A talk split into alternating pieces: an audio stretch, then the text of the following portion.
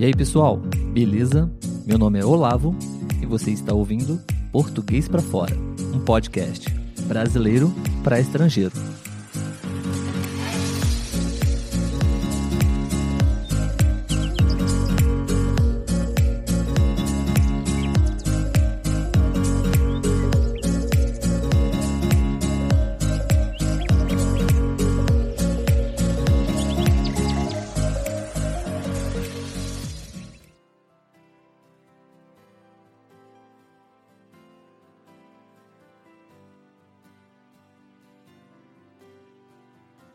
E aí, pessoal, tudo bem?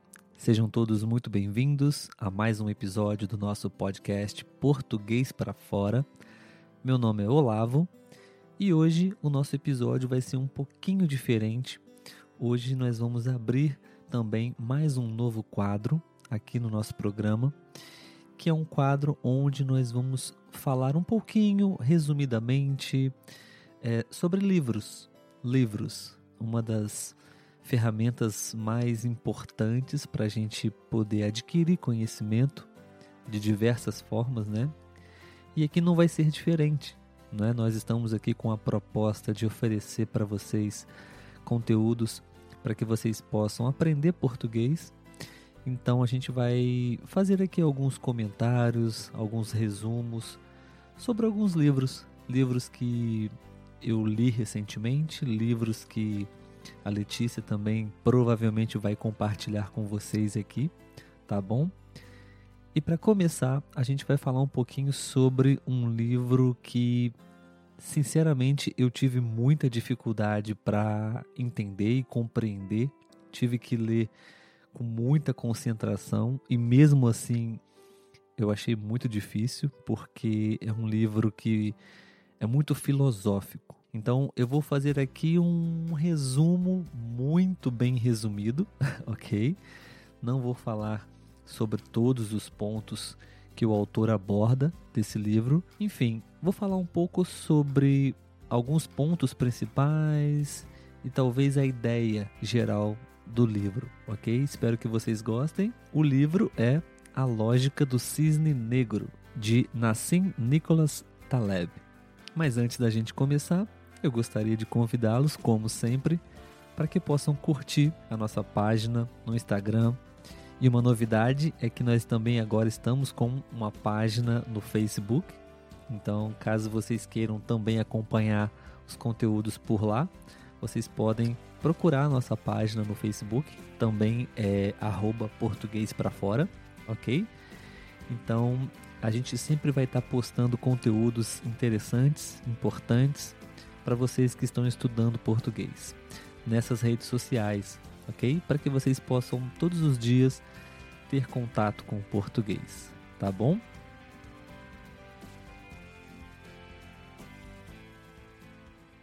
Bom, então vamos lá. Eu li esse livro, eu acho que eu levei alguns meses para terminá-lo, talvez eu diria uns seis meses para concluir esse livro. É, não foi fácil, como eu disse na abertura do episódio. É um livro que você precisa de muita concentração, porque o autor ele utiliza um vocabulário muito denso, muito profundo em relação à filosofia. Então, eu não recomendaria a leitura em português desse livro para estudantes de português, ok? Porque eu acho que seria um pouquinho complicado. Mas aqui no nosso podcast, a gente vai falar um pouquinho sobre o que esse autor trata no livro e o que a gente pode levar de aprendizado e de lição sobre o que ele fala, tudo bem? Então, esse livro ele fala um pouco sobre incertezas, imprevisibilidade, aleatoriedade, o que sabemos e o que não sabemos também. E explicando um pouco sobre o título do livro, A Lógica do Cisne Negro, ele explica que antes da descoberta da Austrália, o mundo estava convencido de que todos os cisnes eram brancos. Era uma crença inquestionável, né? Se deparar com um cisne negro foi uma surpresa super interessante, inclusive para os especialistas da área. Então, esse fato ilustra a, a limitação do nosso conhecimento, do nosso aprendizado por meio das observações e das experiências.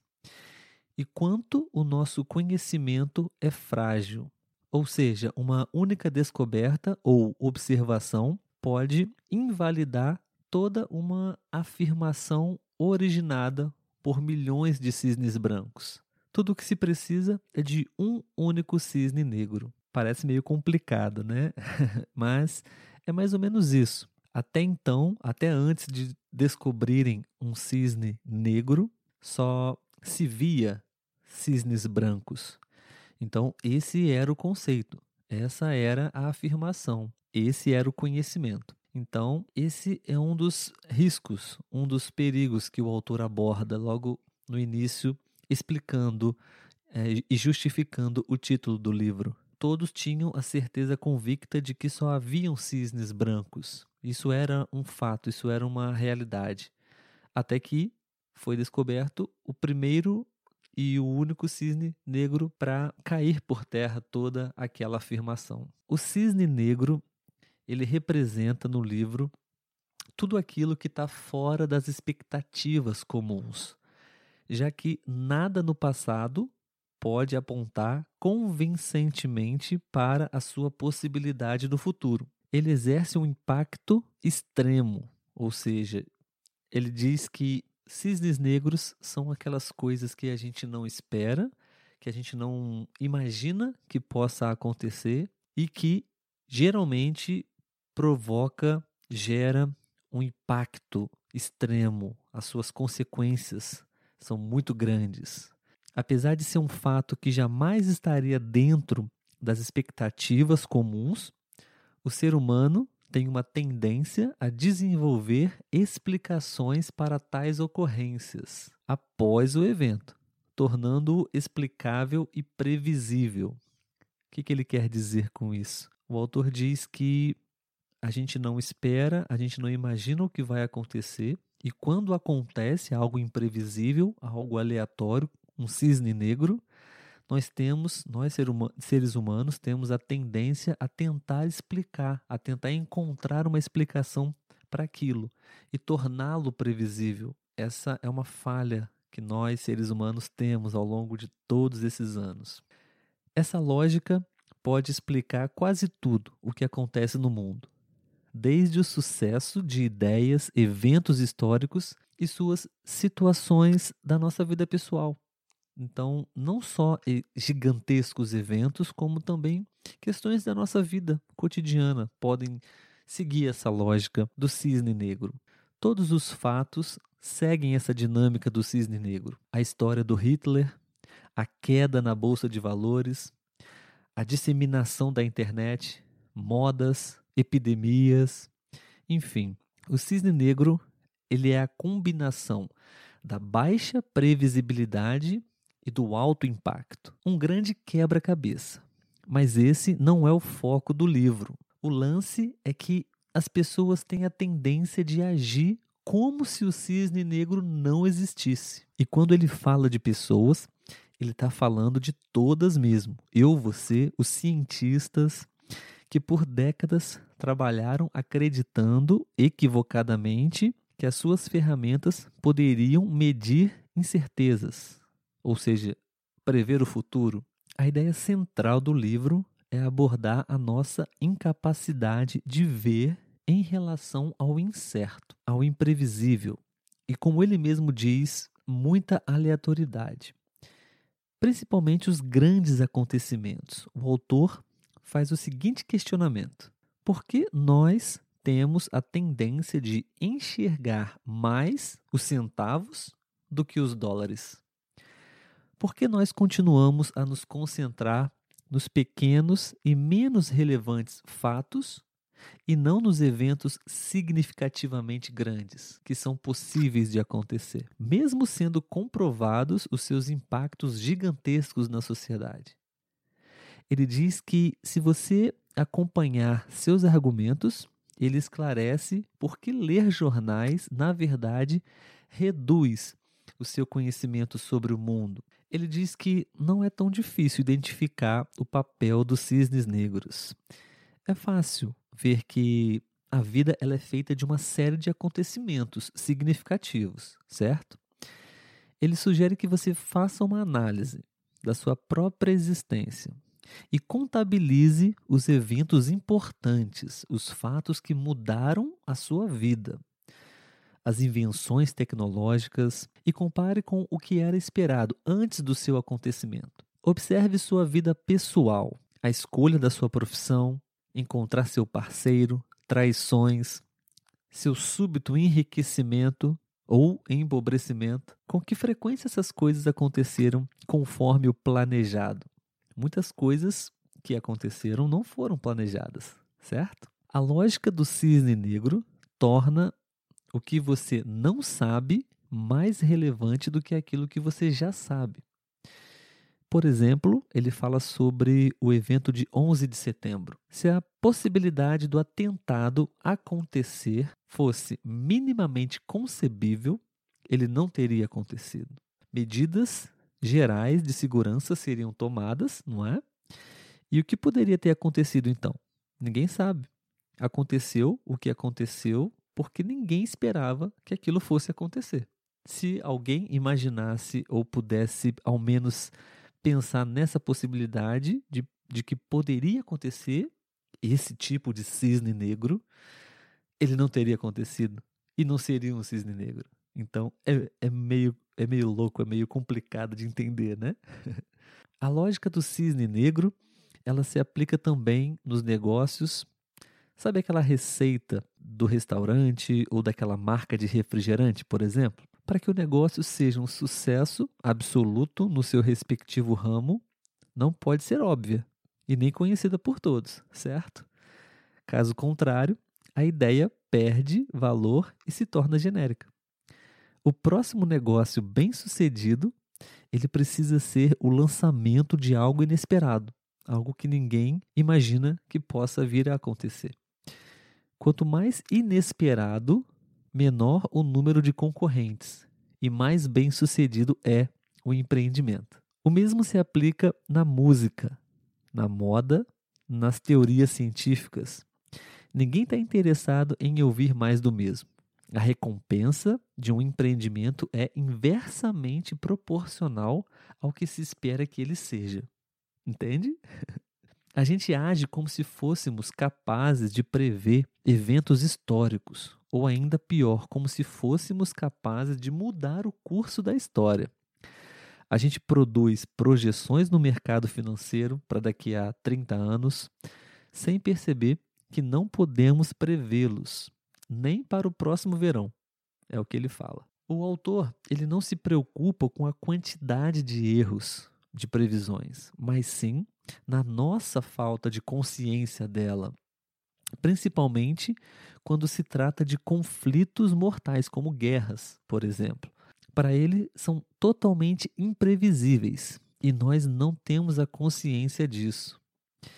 Ele diz que essa nossa incapacidade de fazer previsões em ambientes sujeitos a cisnes negros, somada a essa falta de consciência disso, resulta em alguns profissionais, entre aspas, que, apesar de acreditarem ser especialistas, na verdade não são.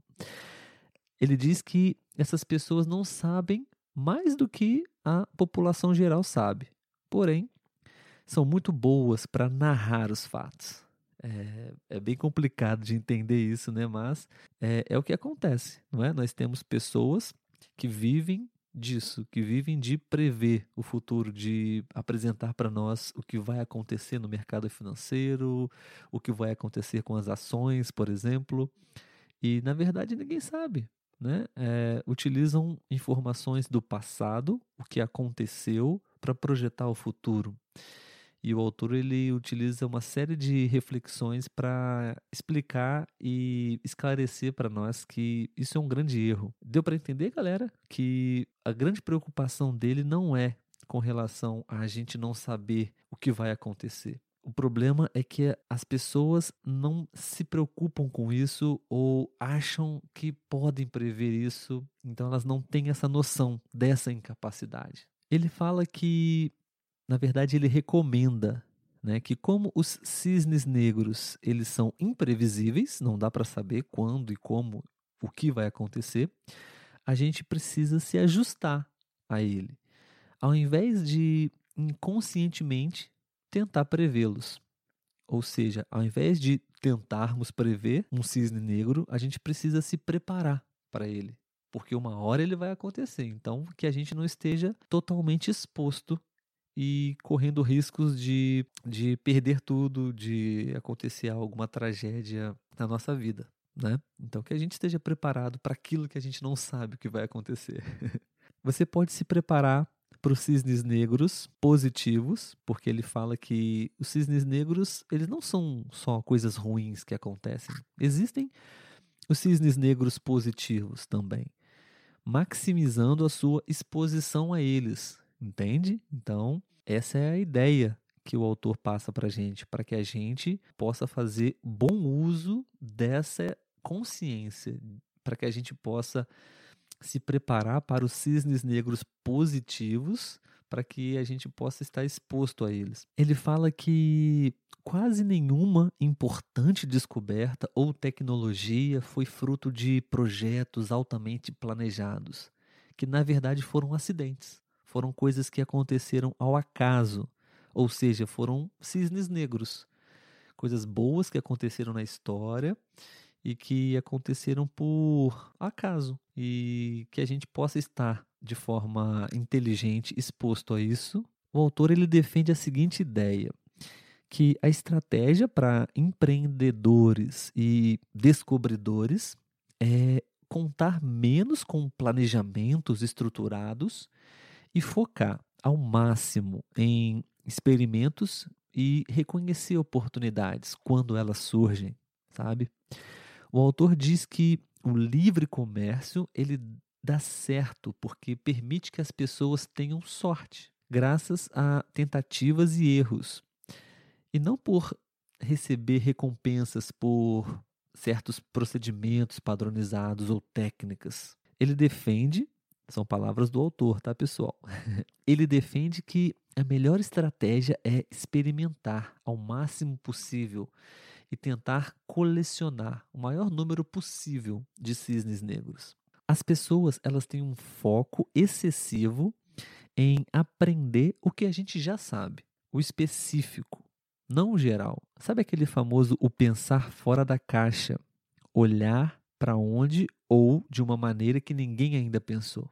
Isso é muito interessante, né? Porque a gente sempre segue os mesmos padrões de de formação, de aprendizado, onde a gente estuda e aprende tudo o que já se sabe e que a gente não pensa um pouco de uma forma diferente, de uma forma que ninguém ainda pensou. É bem legal essa, essa ideia.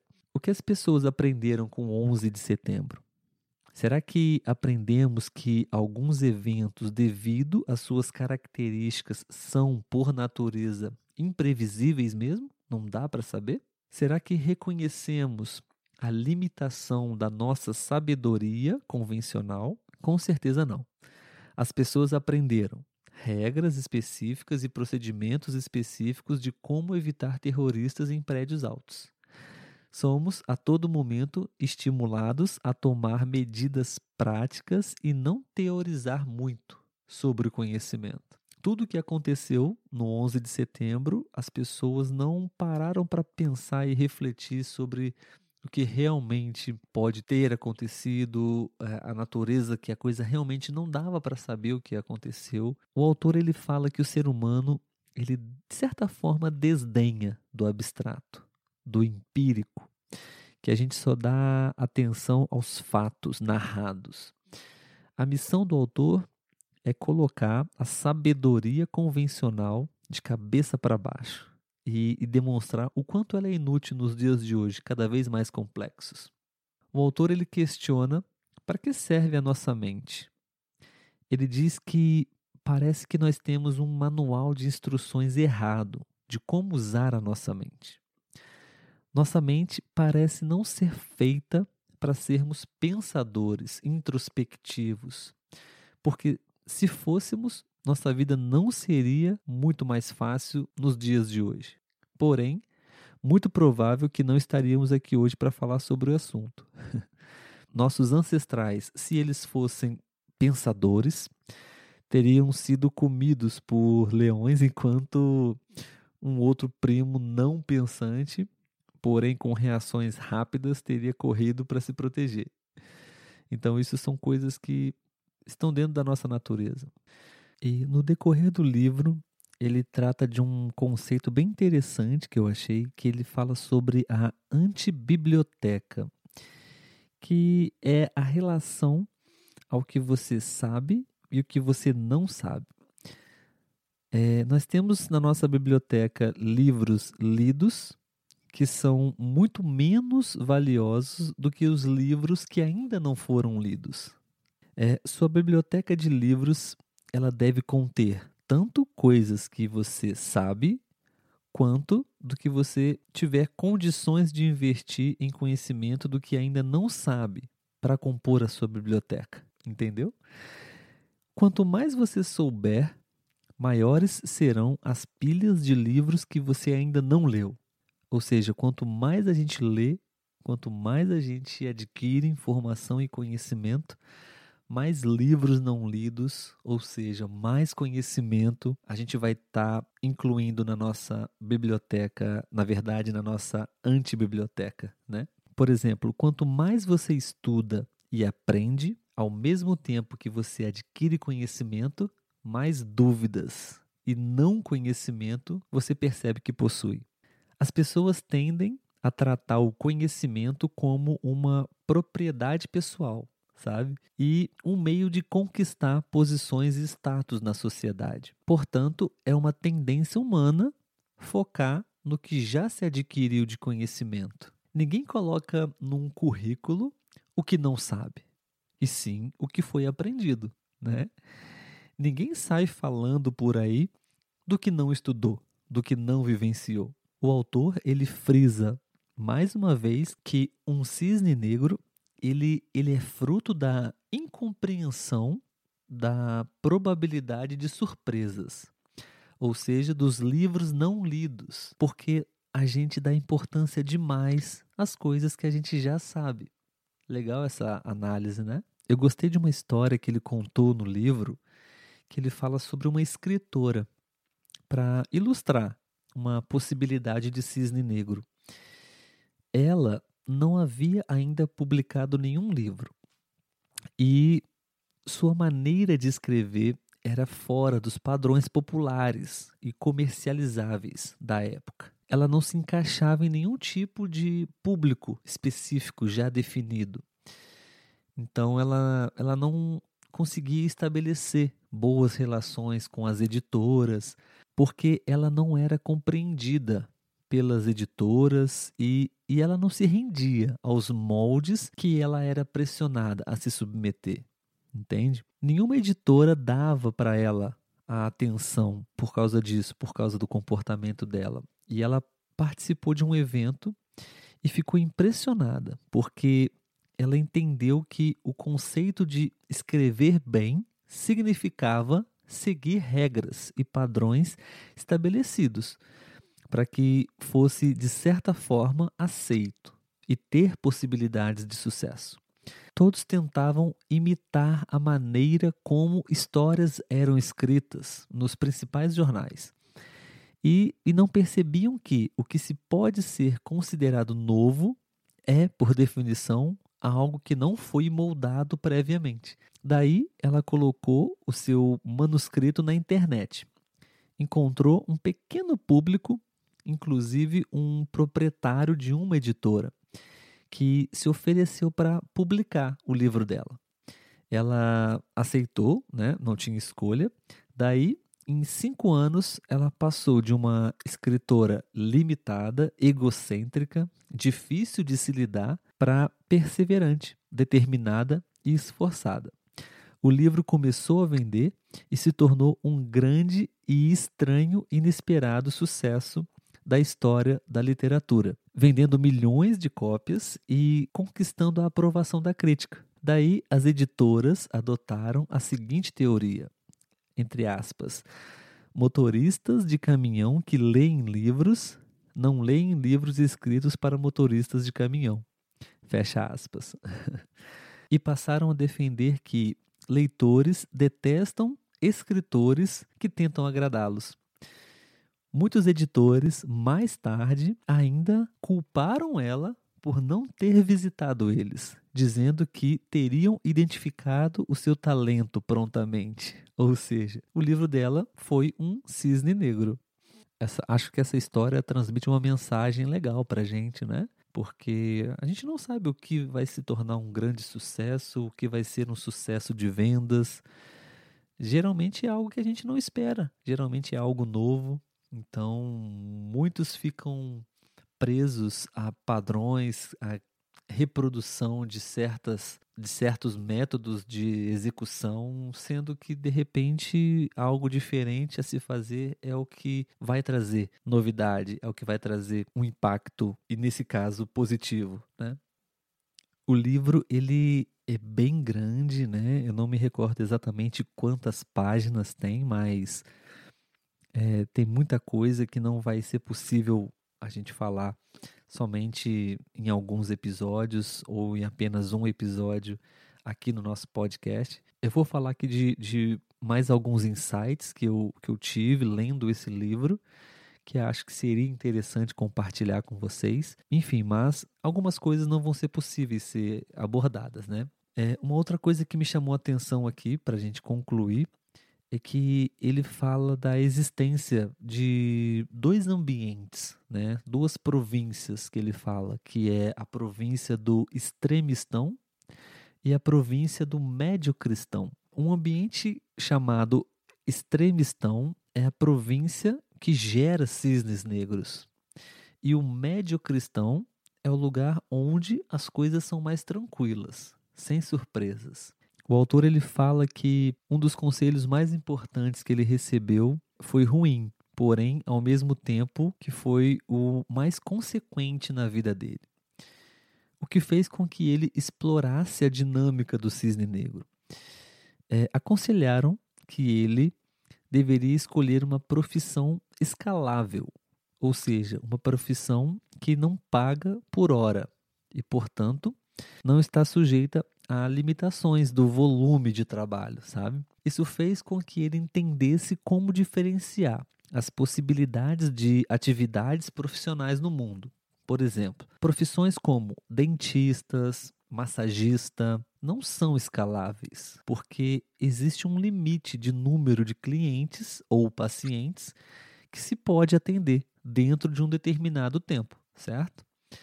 Nessas profissões, a, a remuneração ela depende mais do esforço contínuo do que de, de decisões de qualidade, sabe? Um trabalho previsível com pequenas alterações, mas não é capaz de te oferecer grandes impactos que podem mudar a sua vida. Ou seja, é, você não será movido ali por cisnes negros.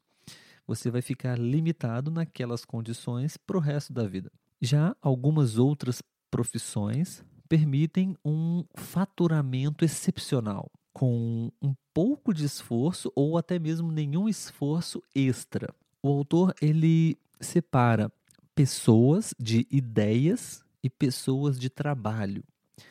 Pessoas de ideias vendem um produto intelectual em forma de negócio. Pessoas de trabalho vendem o trabalho. Pessoas de ideias não trabalham muito, apenas pensam intensivamente. Quem trabalha com ideias, com o mesmo trabalho, produz 100 ou 1000 unidades em termos qualitativos. Você tem o mesmo trabalho para comprar uma cota ou 100 mil cotas de uma ação. O trabalho é o mesmo. O que diferencia são as ideias de qualidade para tomar as decisões. Quando você trabalha de maneira certa, você pode ter mais tempo livre. O mesmo acontece, por exemplo, com atores de cinema, que não precisam estar em todas as salas de cinema para ganhar dinheiro. o trabalho foi feito apenas uma vez. E também escritores que não precisam escrever novamente cada livro, sempre que alguém deseja comprá-lo, certo? Essa análise ela é possível dividir as profissões naquelas que é possível acrescentar alguns zeros à sua renda sem nenhum esforço extra e aquelas profissões que requerem acrescentar sempre trabalho e tempo, que são limitados, ou seja, profissões sem muita expectativa de crescimento exponencial. O conselho, por um lado, foi bom para que pudesse ser feita essa classificação de certezas e incertezas nas profissões. E ele teve sorte e aproveitou oportunidades. Mas se ele pudesse dar conselhos, ele disse que recomendaria a alguém uma profissão que não fosse escalável. Ele diz que profissões escaláveis só são boas se você for bem sucedido. São bem mais competitivas e produzem diferenças monstruosas e são muito aleatórias. Poucos podem ficar com uma grande fatia do bolo, deixando outros inteiramente fora, sem serem responsáveis por isso. Uma categoria de profissões é movida pela mediocridade, o médio, o comum. Nela, o medíocre é coletivo. Na outra categoria, ou existem gigantes ou anões mais exatamente uma minoria de gigantes e uma grande maioria de anões. Então ele fala um pouco sobre esse impacto da questão da escalabilidade, né, que está presente nesse universo do extremistão. Ele dá um exemplo também da história de um cantor de ópera, por exemplo, que antigamente, no final do século XIX, onde não havia a possibilidade de gravar as suas obras e o trabalho era feito em loco, se apresentando em, em sua pequena cidade mesmo. De certa forma, o cantor ele está protegido de qualquer ameaça de grandes outros cantores de outras regiões das cidades grandes. A sua demanda de público ela estaria sempre garantida de algum lugar da cidade. Ele não tem como exportar o seu trabalho mas nenhuma concorrência pode exportar os deles e pôr o seu trabalho em risco. Ainda naquela época não seria possível gravar suas canções. E sua presença é necessária em todas as apresentações, da mesma forma que o barbeiro ainda é até hoje para todos os cortes de cabelo, né? Assim, o que se fatura nesse ramo é dividido de forma desigual, ok, mas ainda assim em um grau moderado. É dividido em algumas partes e todo mundo recebe um pouco. Os cantores mais renomados recebem mais oportunidades de trabalho do que os menos expressivos, mas isso não é tão preocupante assim para os menos famosos. A desigualdade existe, mas podemos dizer que são moderadas nesse ambiente médio cristão, com essas características de médio cristão. Lembrando que é uma época sem escalabilidade, não dava para dobrar o número de pessoas na plateia, a não ser que você fosse cantar duas vezes. Agora, leve em consideração a partir do momento que se é possível fazer a primeira gravação musical. Ele diz uma, uma invenção que introduziu um grande volume de injustiça com a capacidade de reprodução. Eu posso ouvir o meu cantor favorito, que já pode até estar falecido, né? Por horas e horas, quantas vezes eu quiser, em vez de um jovem promissor talento da minha região, que pode estar fadado a, a dar aulas de música para crianças por um salário irrisório. Meu artista favorito, apesar de morto, ele está tirando o trabalho desse pobre jovem artista. Eu possivelmente vou preferir optar em ouvir meu artista favorito ao invés de centenas de milhares de artistas desconhecidos, porém tão talentosos quanto. Então o autor faz essa reflexão, essa analogia, entende? Uh, os impactos que a escalabilidade proporciona em relação a um ambiente um pouco mais justo, entre aspas, né? um, um, um ambiente um pouco mais medíocre, né? um ambiente um pouco mais médio. Antes da tecnologia, as guerras pertenciam ao médio cristão. É trabalhoso matar muitas pessoas uma a uma, né?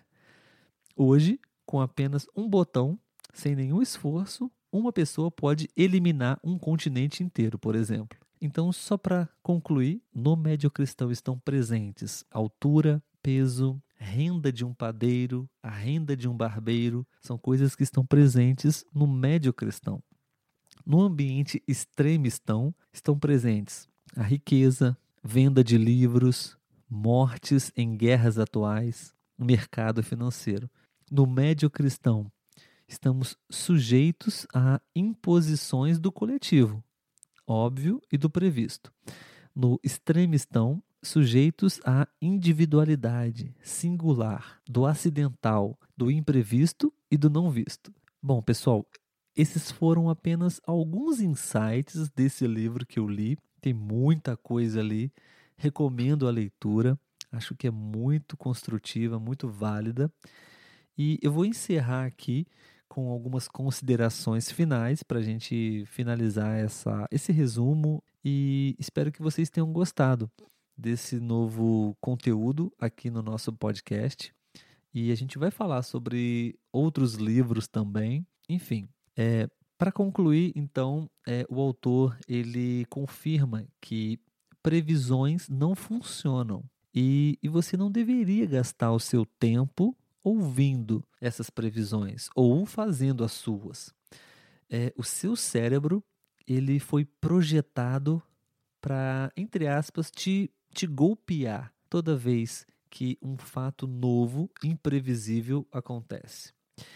Esteja preparado entenda como ele funciona. Você está exposto ao improvável apenas se você deixar que ele te controle.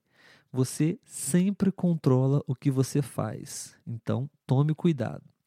Saiba que você não sabe muito e aprenda a conviver com isso para garantir que aproveitará o melhor das circunstâncias improváveis que a vida vai te trazer. Beleza? Então a gente vai ficando por aqui, pessoal. Espero que vocês tenham gostado. Caso vocês queiram acrescentar mais algum comentário, mais alguma observação sobre o livro, A Lógica do Cisne Negro, eu adoraria saber, ok? Então, espero que vocês gostem. E a gente se encontra no próximo episódio. Ok? Até lá, um abraço.